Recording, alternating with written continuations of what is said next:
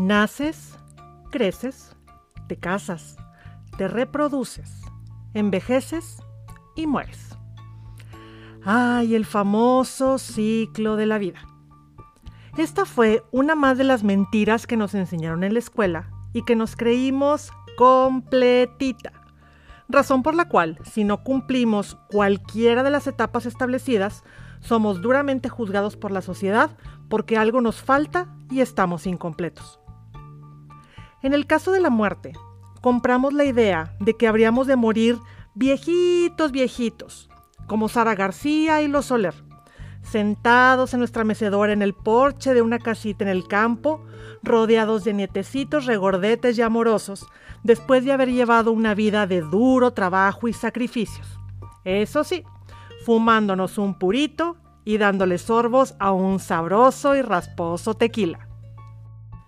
Esta creencia de que somos casi casi inmortales y de que nos quedan muchos años por delante es la que desde mi punto de vista nos lleva a conmocionarnos por la muerte de una persona en una etapa temprana de la vida. ¿Y como por? Si la única etapa que tenemos 100% segura en el ciclo de la vida es la muerte. Como por qué nos llena de tanto asombro, alteración, agitación, contracción, conmoción, conturbación, crispamiento, impacto, inquietud, sobresalto, shock y o sorpresa? Gracias, diccionario de sinónimos. Y con esto no quiero decir que esté padrísima la idea de que alguien se muera, muchísimo menos un ser querido.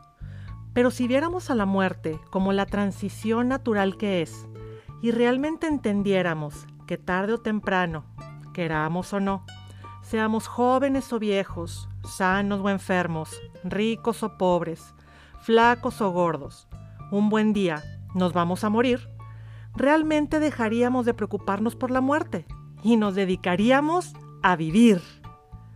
¿Y cómo se hace eso? Simplemente estando presentes porque si realmente estuviéramos atentos a lo que estamos haciendo y viviendo, y en el famoso aquí y ahora, disfrutaríamos al máximo hasta el más mínimo detalle. Y cualquier cosa que no nos gustara, haríamos todo nuestro mejor esfuerzo por cambiarlo, sin simplemente aguantarlo, tolerarlo, ignorarlo o dejarlo para después, porque tendríamos la real conciencia y convicción de que ese mañana puede no llegar este juego se va a acabar, así que juguémoslo al máximo. Si vamos a trabajar, metámosle toda la energía, inteligencia y todos los huevos necesarios.